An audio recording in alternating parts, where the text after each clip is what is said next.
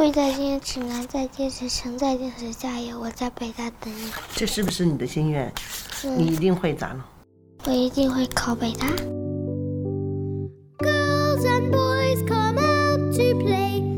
我想要考入的是清华大学。呃，清华北大虽然很好，但是感觉呃离我还是远了一点。上了清华北大，要付出多少的努力？是不是没日没夜的做题、刷题、读书、写字呢？然后他们就每天学十个小时，像高中那样。啊，到大一的时候，他的书他就写了一本书，和跟他我们的教授放在一起。在清华经历了一个失败的教育，虽然这不是失败的教育啊，是关于失败的教育。啊，你一个北大法学院的学生，你第一次赚钱就是打游戏赚的钱，然后他就就那种呃的那种感觉。怎么说，在现在这个时代，当个废物也挺难的。为什么难？就你只要自己能接受你自己是废物，就别人就不能把你怎么样，好吧？其实没有人生来是这样的，都是被消磨的，没有那种。生活的斗志以后才会变成这个样子。北大人叫散兵游泳，清华人叫放弃。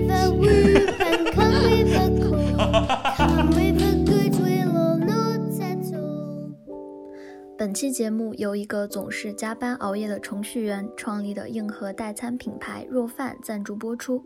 若是若无其事的若，饭是好好吃饭的饭。若饭浓缩了二十种人体必需营养，无需冲泡，开盖即饮，轻享一餐。六年时间，近十五万复购用户，早餐、工作餐、加班餐，餐餐省事儿，让吃饭多一个省心的选择。关注微信公众号“若饭”，回复“建厂电台”，新用户立享八折优惠。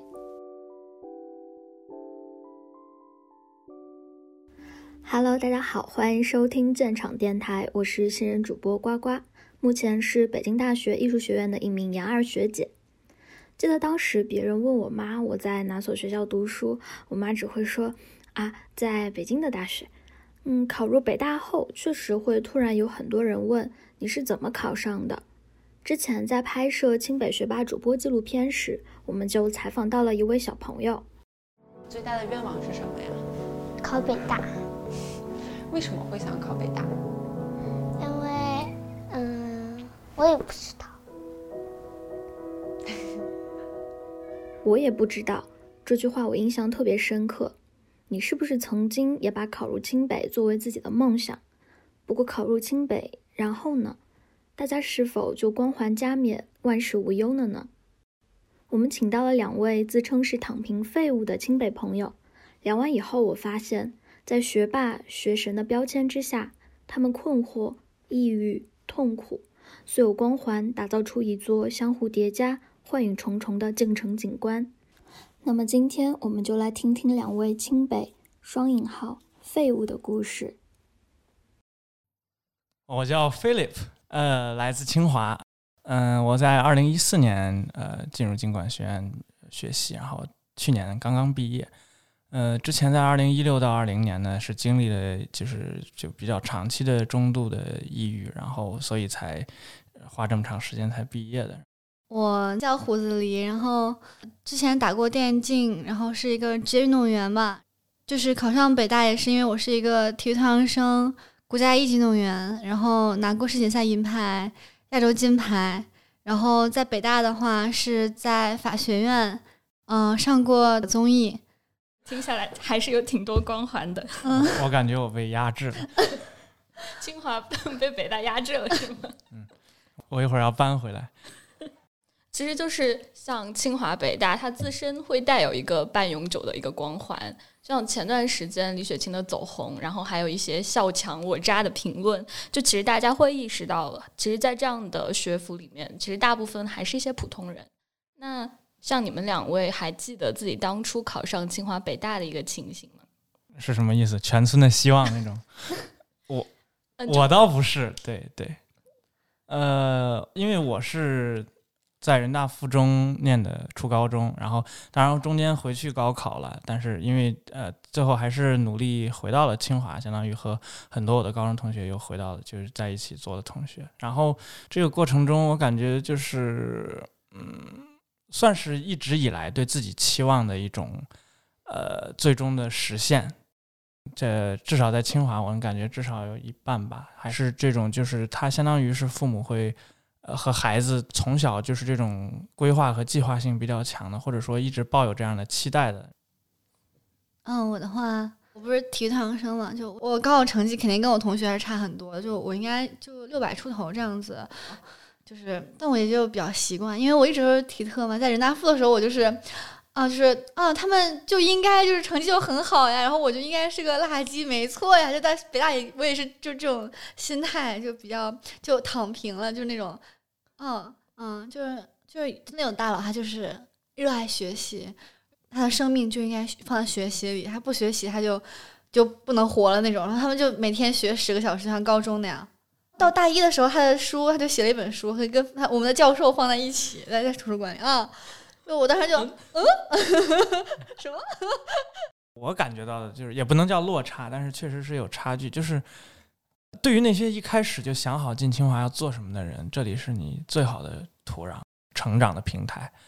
但是，并不是所有人都有这样的资本，或者说有这样的世界观呀、价值观。很多人是来这儿才开始塑造的。然后，我感觉清华其实对这些人，我也是其中之一。对于这些同学的。帮助支持是不够的，因为很多学生是应该在大学的这样一个阶段进行适应，去寻找自己的那种方向或者说理想。但是，呃，这一点就是清华所配套的一些支持，不管是比如说职业发展的咨询啊，包括是一些人生规划，就是就是这方面的师资力量投入其实很少。大部分其实我们是在问我们的学长学姐，然后。但是他们其实也是处在一个相对迷茫，对，就是他们只是用自己走过的路，然后来教你。但是，但其实我们需要的是自己的路，而不是被别人这儿就是别人的路只能是一个参考。然后很多时候这样的参考并不多，其实。嗯嗯。但其实大家印象中会觉得，就是清华、北大他们可能在一进大学，其实有一个很明确的路径的规划。你们是不是这样的感觉吗？你觉得我干正事儿了吗？我我要干正事儿了，我就不会抑郁。好家伙，就我觉得就是我作为一个法学院的学生，然后然后当时我跟我爸聊起来，他说啊什么你去打职业了？然后这人跟我说啊你一个北大法学院的学生，你第一次赚钱就是打游戏赚的钱，然后他就就那种嗯就那种感觉。我是觉得是是这样，我感觉我和小妹妹是属于那种就是虽然不是很确定自己想做什么，但是相对来说能力还在线。所以再怎么折腾也不会说是真的惨到属于那种真的底层的，对对。但是在清北也有这样的同龄人，他是在经历这样一个过程，就是也没想明白，但是也要为自己的生计所苦恼啊，这这些就会变得更加的复杂。其实我们反而是属于压力更小小一些的人。我认识很多就是在电竞圈里的人，他们可能十五六就出来打打职业，那就是。要说他们高中都没有上完出来就打职业了，那那以后如果他没有打上比赛，然后没有出名，然后这是一个青春饭，到了二十四五，然后那个时候他要去干什么呢？就这种就很让人就是深思，因为说说白了，他就是个初中文凭，嗯，就没有办法。那以后就这种就更更难了。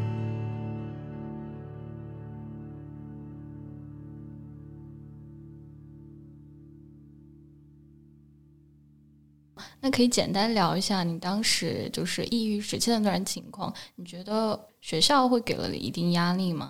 嗯，更多的是我自己真正开始严肃的规划我自己的生活了。我当时选定了一条路，我想去将来做这个码农，然后去做那种就是量化交易。当时我选定这条路了，然后我想要去坚持的走下去。但是在这个过程中，我遇到了一方面是学习上的困难，一方面是。就是当我意识到我自己呃不够聪明，对，或者说我这个路径选择的不太对，就是当然这是比较技术性的一些导致抑郁的因素，然后另外那可能还有更复杂的因素，但是其中最重要的一点是我当时的环境，就是我。呃，长时间就是处于一个独自一人的状态。一个暑假是我在美国参加那种暑校，对，一然后一个人没有去融入当地的那个集体，然后上上课也是吊儿郎当，最后三门考试都翘了，最后是就是相当于出去玩了一趟，花了钱，然后什么也没得到。回来以后呢，在那个学期，大部分人出去交换了，我又是一个人在宿舍，然后就很少有人能够交流得上。我当时的女朋友也出去交换了，然后在那个长时间的那种孤独的感觉的过程中，然后再加上前面我所说到这种学习上不顺的这些东西，然后很快就就兵败如山倒的那种感觉，就是来不及反应，你就已经抑郁了。等你真正反应过来的时候，结果已经酿成了。那当时你有寻求学校的帮助吗？因为其实学校一般还是会配置挺多心理咨询中心的，像北大我了解到的是有校医院、新太阳，还有哲学楼，但是一到期末就挺难约上的。嗯，我当时进行了初步的探索，然后凭我自己的直觉将他们否认了。后来他们有没有发展我不了解，但是。当时我会感觉到他们就是就是更多抱着一种去息事宁人的态度，即使他们脸上就是堆着笑啊，或者说嘘寒问暖的那种，想要去关心你的生活，或者说他希望你抑郁了你就变成一个 bug，然后他需要去 debug，需要去把你这个问题解决掉，而我是要寻求我自己解决我自己内在的问题，我不希望被当做问题来被解决，对。至少我在清华感受到的，他们是缺乏这种人文主义的关怀的，尤其是对于在清华比较弱势的这些没有找到自己的方向，然后比较迷茫、没有什么存在感的这些比较弱势的群体，是缺乏这种关怀的。对。那在北大，你有感受到人文的关怀吗？我觉得还是有，但是也要看教务吧。就是就有的教务就很好，非常关心你，就是那种，哦，就感觉就是。好家伙，就是你对学校如此重要的那种感觉。那有的教务就很凶，嗯，我倒是遇到非常好的教务老师，但是那只是一点一面的事情。那个大环境你能感受到的，就是这个，这不是一个教务老师给你的那种真诚的态度所能弥补的。但其实抑郁学校这方面能做的也不是太多，可能是我在艺术学院嘛，老师也都是比较有人文理想的，所以感觉。老师在上课的时候，有的时候也会给我们说一些，就是有关自己未来的选择。就是他们会告诉你，就是学习不是最重要。就是我觉得好像老师会在平时的这样给你说一些，或许会更有用。我们老师从来没说过这些，可能是人文学院和理工科，理工科会有差距吧。其实可以开设类类似的这种课程，在学校里边去形成一些互助或者自助的小组，然后这样其实动用学生们互相之间的这种关怀的这种资源，其实反而会比老师要介入会好很多。或者说，就是从一开始，在这个就是在你形成抑郁，因为这是一个过程嘛，你不可能可能一开始来到学校就抑郁了，要不然你也来不了北大清华。对，在在你出现这种问题之前就开始。就是当你意识到有这样的危机的时候，然后就需需要提供这样的资源，让你去参加和学生之间的互相交流沟通的那样的一些渠道、一些平台。对，然后这样的话，你防患于未然，其实反而会比抑郁之后你再去找途径去去去去康复是很容很容易的多的。因为我掉进那个坑了，你知道那个坑是不太容易爬出来的。最好的方式是不要掉进去，就不要不要掉进去。嗯。很多人也会说，其实学校就是一个小社会的一个缩影。你其实如果不融入那个圈子的话，会碰壁吧？碰壁。对。那其实你刚自己也谈到了很多困扰的经历，那有没有一些嗯具体的碰壁的事情可以给我们分享一下？嗯，我觉得最主要导致我抑郁的一点，就是这里边的一个碰壁的经历，就是我。我第一次感觉到了，我是一个容易被人讨厌的人。我大二的时候，我谈了第一个女朋友，然后和她就是相对来说就是比较深刻的那种交往。她给了我很多的建议，就她指出来我行为模式里边很多的问题，包括我刚才说到那些，就是自以为是啊，或者目中无人，或者嘴上比较带刺的那种。那是我真正开始尝试去进行自我的调整和改变。但是在这个过程中就伴随着也丢失了自己原本的很多的性格，然后导致了抑郁。抑郁其实就是一个 voidness 空虚，就是你你失去了自己的很多东西，然后就变得像一个空壳一样。我就是在这个过程中，因为想要去去除掉自己认为自己性格中不太好的一些地方，在我康复的过程中，我慢慢的才意识到，你任何的性格都是有好处和代价的。你比如说你固执，你从另一个角度想是坚持，对吧？而不是指向这种内在的自我的敌对，这个是很消耗的。就真正导致抑郁的是那种消耗自我的内在的消耗，对。而你要走出来，就必然要停止这种消耗，要去和解。对嗯，那其实你现在也说自己其实已经走出来抑郁，对？那你觉得你现在相较于之前性格有很大的差异变化吗？嗯，整个人变得没有那么浮躁了，或者说，清华给我带来的就是这个从愚昧之风，就是先爬上愚昧之风，然后又掉下来的这个过程。在清华之前，就相当于我是一个没有开化的那样一个状态，很多时候我会。我会不由自主地表现出我性格中原本的一些部分，包括一些比较富有攻击性的，或者说有时候会嗯目中无人或者自以为是的一些性格。因为我在人大附中，大家我我那个班里边嘛，大家同学都是这种性格，就是就是靠智力嘛，就是谁聪明谁说了算，谁考得高谁说了算。那个不是所有都是这样的啊。对我到我到清华，尤其到清华经管学院，我认识到这一点了。然后，但是在这个认识的过程中呢，我就不可避免的遭受了这样一个就是反思的过程。然后，抑郁也算是反思的这个过程的一个结果。对，然后走出来呢，相对于象征着我去真正的开始去整合自己呃原本的一些性格，然后去去活出一个更加智慧的自己吧。大概这么说，那其实大家刚进校的时候都是这种怎么说？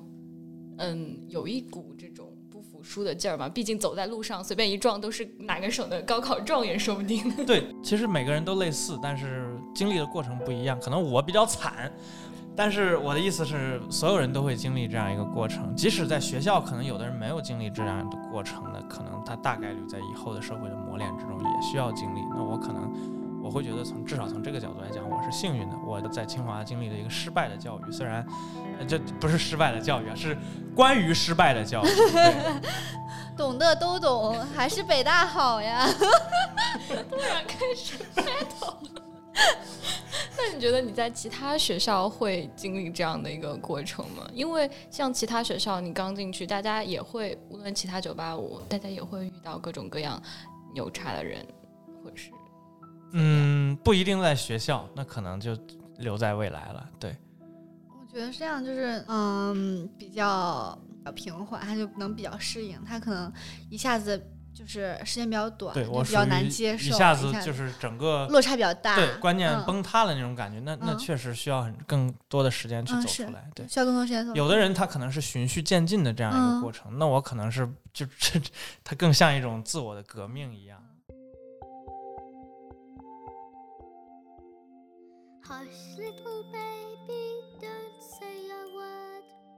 其实我觉得树洞是作为学生怎么说，他们无论是情绪还是一些意见，就是大家抒发的一个需要。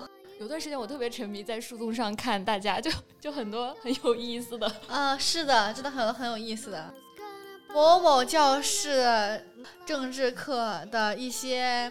理科班的男生，求求你们不要半年都不洗澡，好不好？我已经没有办法呼吸了。对，我也 对啊。在图书馆坐在什么几楼靠窗的同学，不要再嚼苹果了。对对对，那种就是穿什么颜色衣服的小哥哥，能不能不要再踢我的椅子了？你是不是脚有病？把你脚砍了行不行？那种感觉。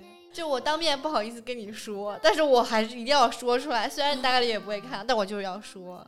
就不说，我就是不爽，就那种感觉。就是其实是一个出口，反正我我是没学会，所以我抑郁了嘛。我我上次有特地去搜一下心理咨询这些，但其实也还是有挺多人就是在上面，就是求助求助。嗯嗯，有人在树洞上面就发自己就是想要轻生或者干嘛，然后被就他们那个之前是匿名嘛，但是其实学校老师是可以知道是谁是谁的。这么恐怖吗？我的天爷！那个他们的就是辅导员去找他了，然后他跟他的辅导员说不要给我父母说，但辅导员还是把他书洞的截图发给他父母看，然后他最后在书洞上发表，你其实可以找到那篇文章。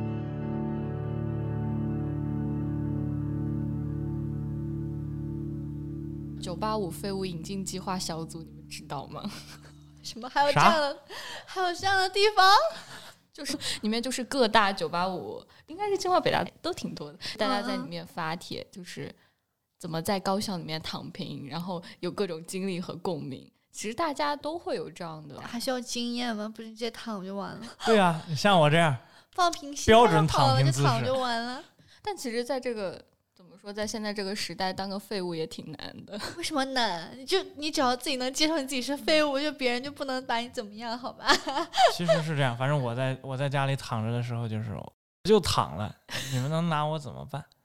对呀，就是我就躺，那就是躺了，我就躺，我就是打游戏，我就是不睡觉，我就熬夜。对，但其实没有人生来是这样的，都是被消磨的没有那种生活的斗志，以后才会变成这个样子。有时候就是人的选择而已，就是你只是在这个阶段，你觉得就这样做，就是你选择了和自己和解，所以你才做这样的事情，然后你让自己好受一点，然后你可能嗯暂时让自己更休，就是休息一些，然后嗯恢复一些，这样未来你可以更好的做自己想做的事情，实现自己的梦想。对，关键还是在那个未来，你不可能这样躺一辈子，没有没有人对，没有人想这样躺一辈子，躺着都焦虑。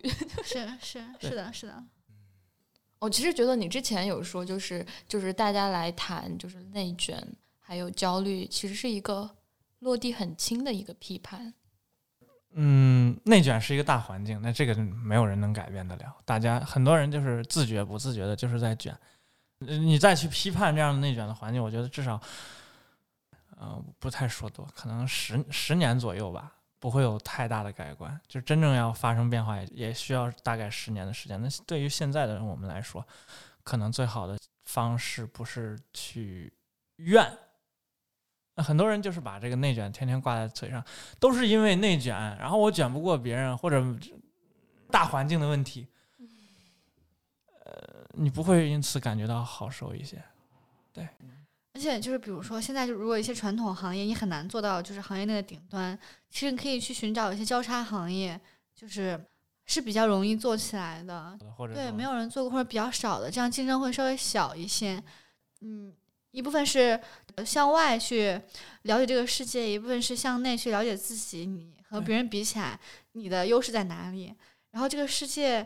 还需要就是在哪个部分还没有那么饱和，还竞争力稍微少一点。其实机会还是很多的，还是机会还是很多的。这就是你人的固化的思维，就是呃，有一个词叫路径依赖。对，很多人就是被周围人的这种路径限制住了，限制住了，他的思维被限制在那里，他他觉得他只能做这些。那其实像畅畅你自己在校外走了很多，就是大家其实并不太能体会到的一些。无论是兴趣的探索，或者是怎样，你可以就是大概说一下，就是你在这些边缘上的探索，他们就带给你的是些什么吗？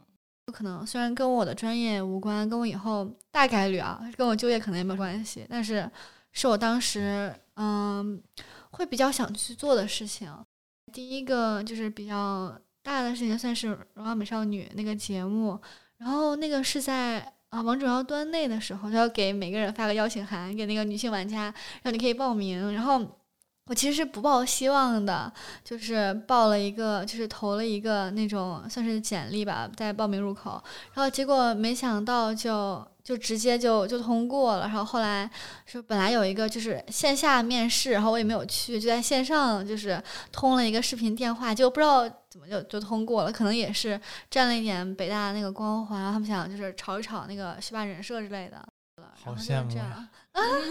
你也可以，你可以炒清华人设。我想出道。我觉得你行。创造营欢迎你。对，下一届青青你没你不看。对，然后就就这样去了那个节目，然后我觉得就是虽然我在那个节目也没有很久，然后就打的也不是很好，但是就是收获最多就是我就是有认识了两个特别好的小姐姐。后面是真的体验了一段时间打职业的感觉，那个其实也挺累的，就每天要打，嗯，可能十个小时左右的游戏。十个小时。对，是真的，就是而且还要考试什么，还有听力，然后还有笔试那些题，就还挺难的。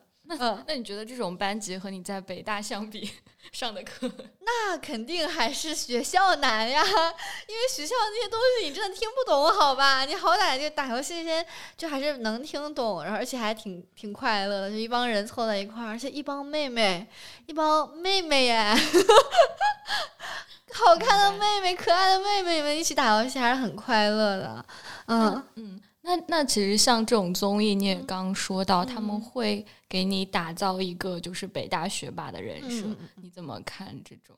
嗯，就我就是不是很喜欢，因为我觉得我打不好，感觉给学校丢脸。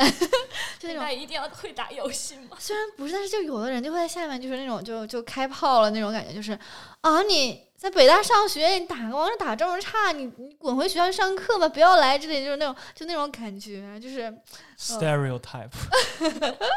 反正就我就觉得就啊就不喜欢，嗯，就其实一开始会有点担心，就打不好，所以会被骂什么的，嗯嗯，所以这种光环在打职业上反而给你带来压力，对负担，对，确实会有一些。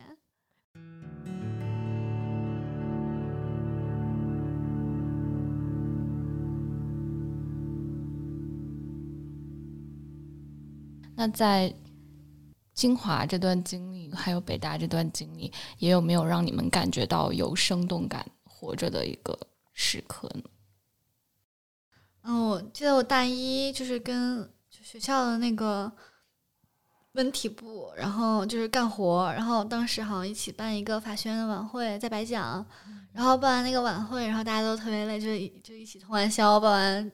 那个晚会，然后就办好了之后，整个学生会一起出去，然后嗯，就是嗯庆祝吧，算是，然后在那个烧烤店，然后就一起就撸串，然后喝酒，然后玩游戏，我觉得那个还是很快乐的，就是跟我们当时学长学姐一块儿，然后嗯就很快乐，嗯，或者说那种归属感和那种就是你知道你你在一个更大的一个集体里面，你在。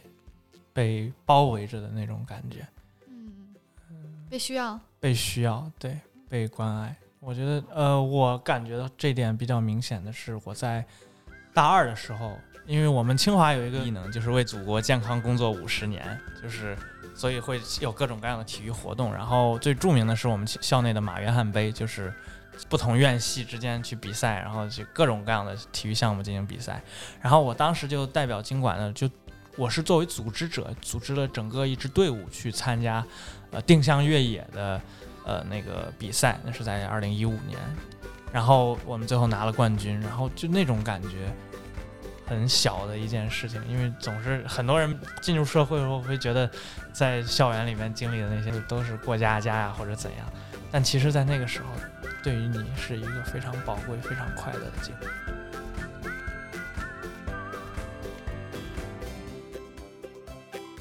其实你刚刚也都聊到，其实校园是用一个更大的集体把你包裹着。大家同学里面其实也会有这样的评论，就是不知道清华有没有，北大是会有贵校、贵院。啊，对对对，贵校、贵院。哦，我们更明显。那你们是怎样？我们专门有个计算机系，就叫贵系。啊啊！我们只是只是就是互相称呼这样子的习惯。我们叫贵系，因为清华就现在不是。它叫万般皆下品，唯有 CS 高。CS 就计算机嘛，就很多人会强调这个码农是什么非常高级的工高级的工作。对对对，是这样。然后在我们学校也形成了这样一种风气。虽然我们呃计算机系就是出了名的卷，对，但是大家依然是也不能叫趋之若鹜，但是你去投向他的目光都是那种魔。说白了，不就是高级搬砖人吗？其实就对，其实后来大家也都意识到，但是至少在在校园内的时候是有这样的一种呃学科或者说不同院系这样的一种差别的。对，反正我是我也不完全后悔我来清华，就是清华给我带来的那种历练吧。对，对于我个性中的这种磨练。他们有收集一些小朋友对清华北大的一些问题。清华好还是北大。好？北大。北大。更 漂亮！我叛变了。更漂亮！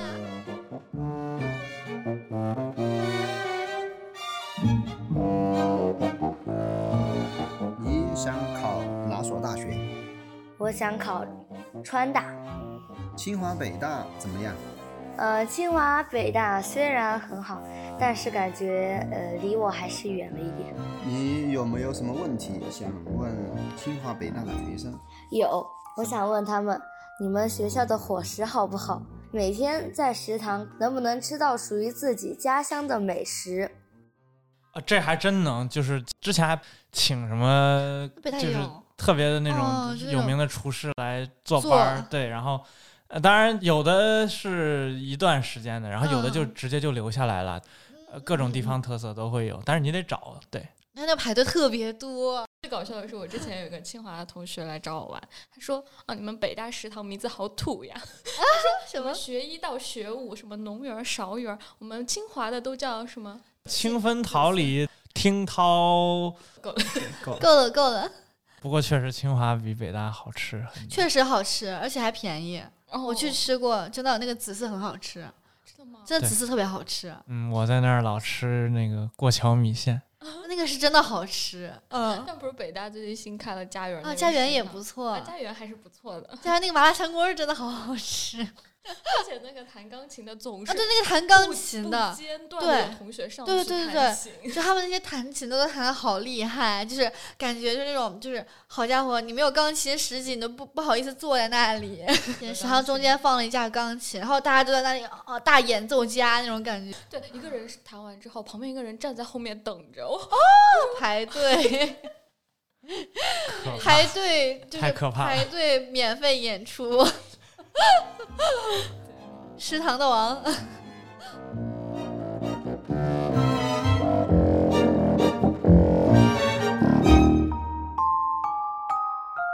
你的梦想是什么？当一名牙医。为什么呢？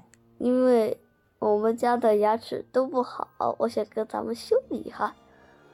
你有没有什么问题想问清华北大的学生？什么问题？学习困不困难？我想问清华北大的学生们，上了清华北大要付出多少的努力？是不是没日没夜的做题、刷题和读书写字呢？是的呀，就是要每日每夜的学习啊！我觉得关键在于寻找到你的方法，那个方法，或者说那种你因此而感到快乐，感觉到你是在。在进步，或者说感觉到有那种继续这样做的动力，而不是说你会去，呃，感觉到一种压力，或者说一种去放弃的那种感觉。如果你进入了那样一种状态，那意味着你的途径是错的，那你要尽快的去调整。如果调整不过来，那可能你需要做的是放弃这些期待，不要再想着去考清华北大，这也算是一种方式。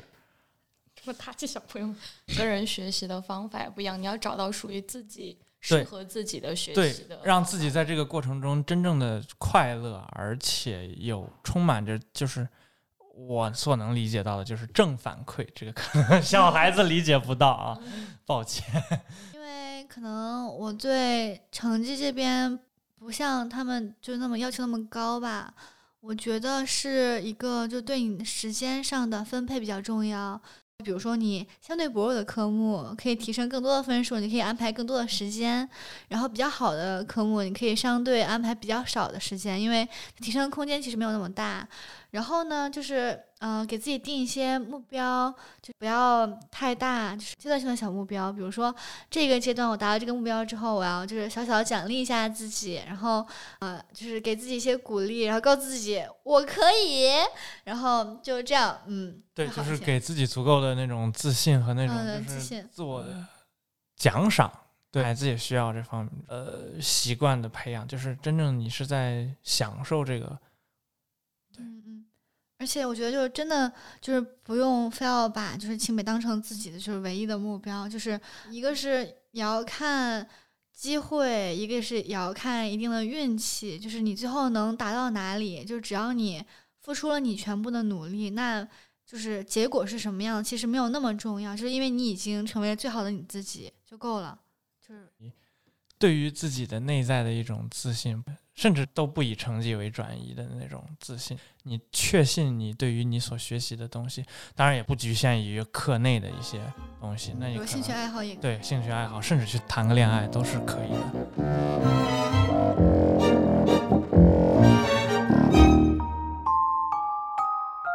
我现在是一名高中一年级的学生，我想要考入的是清华大学。我的梦想是成为一名影视工作者，因为我觉得影视工作者是一个非常有趣的职业，因为可以就是接触到很多很新鲜的想法和点子。我想要问在清华的学长学姐，怎么样才能够考进去？应该怎么去丰富自己？为什么要来清华？为什么不去中传或者北电？我觉得真的要学新闻的话，就是喜欢影视的话，还不如去北电、中中戏、中传，就是更专业一些。清北其实更多的，其实他们会放在理论上的一些东西，像北大在实操上会少很多。对，像北大艺术学院，其实老师这方面，大老师其实基本上也是专注在理论方向，然后像实践方向，老师会请其他。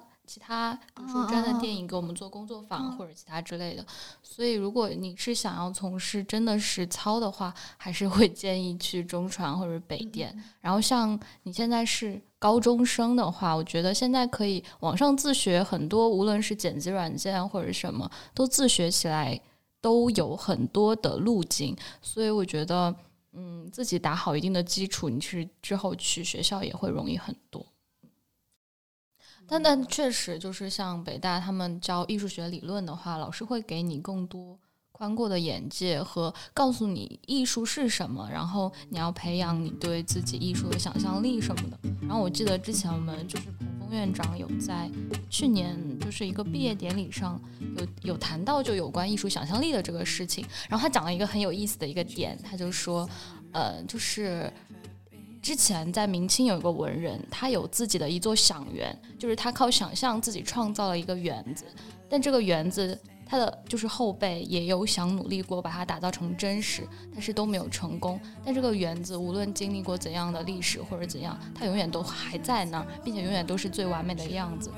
嗯，当时彭院长说，就是艺术就是要锻炼我们这个整个想象的思维，无论是你的思考的逻辑，或者是你自己对艺术的看法，这个才是最重要的事情。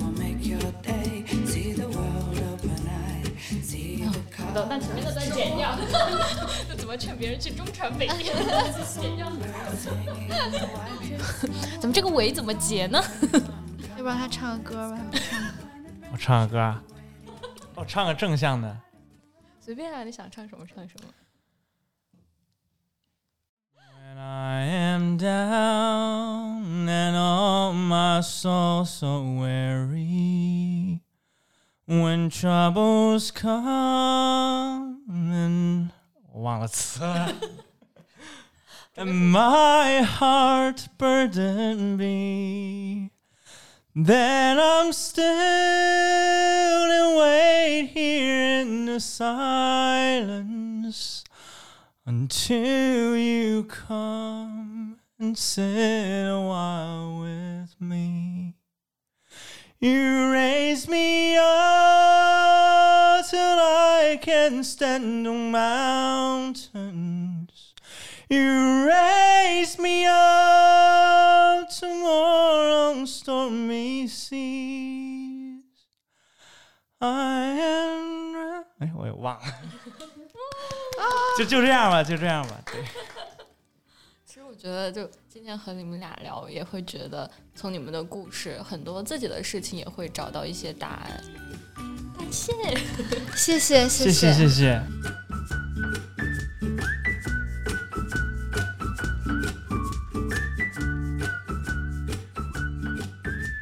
拜拜拜拜，谢谢你们听到现在，拜拜拜拜，谢谢大家。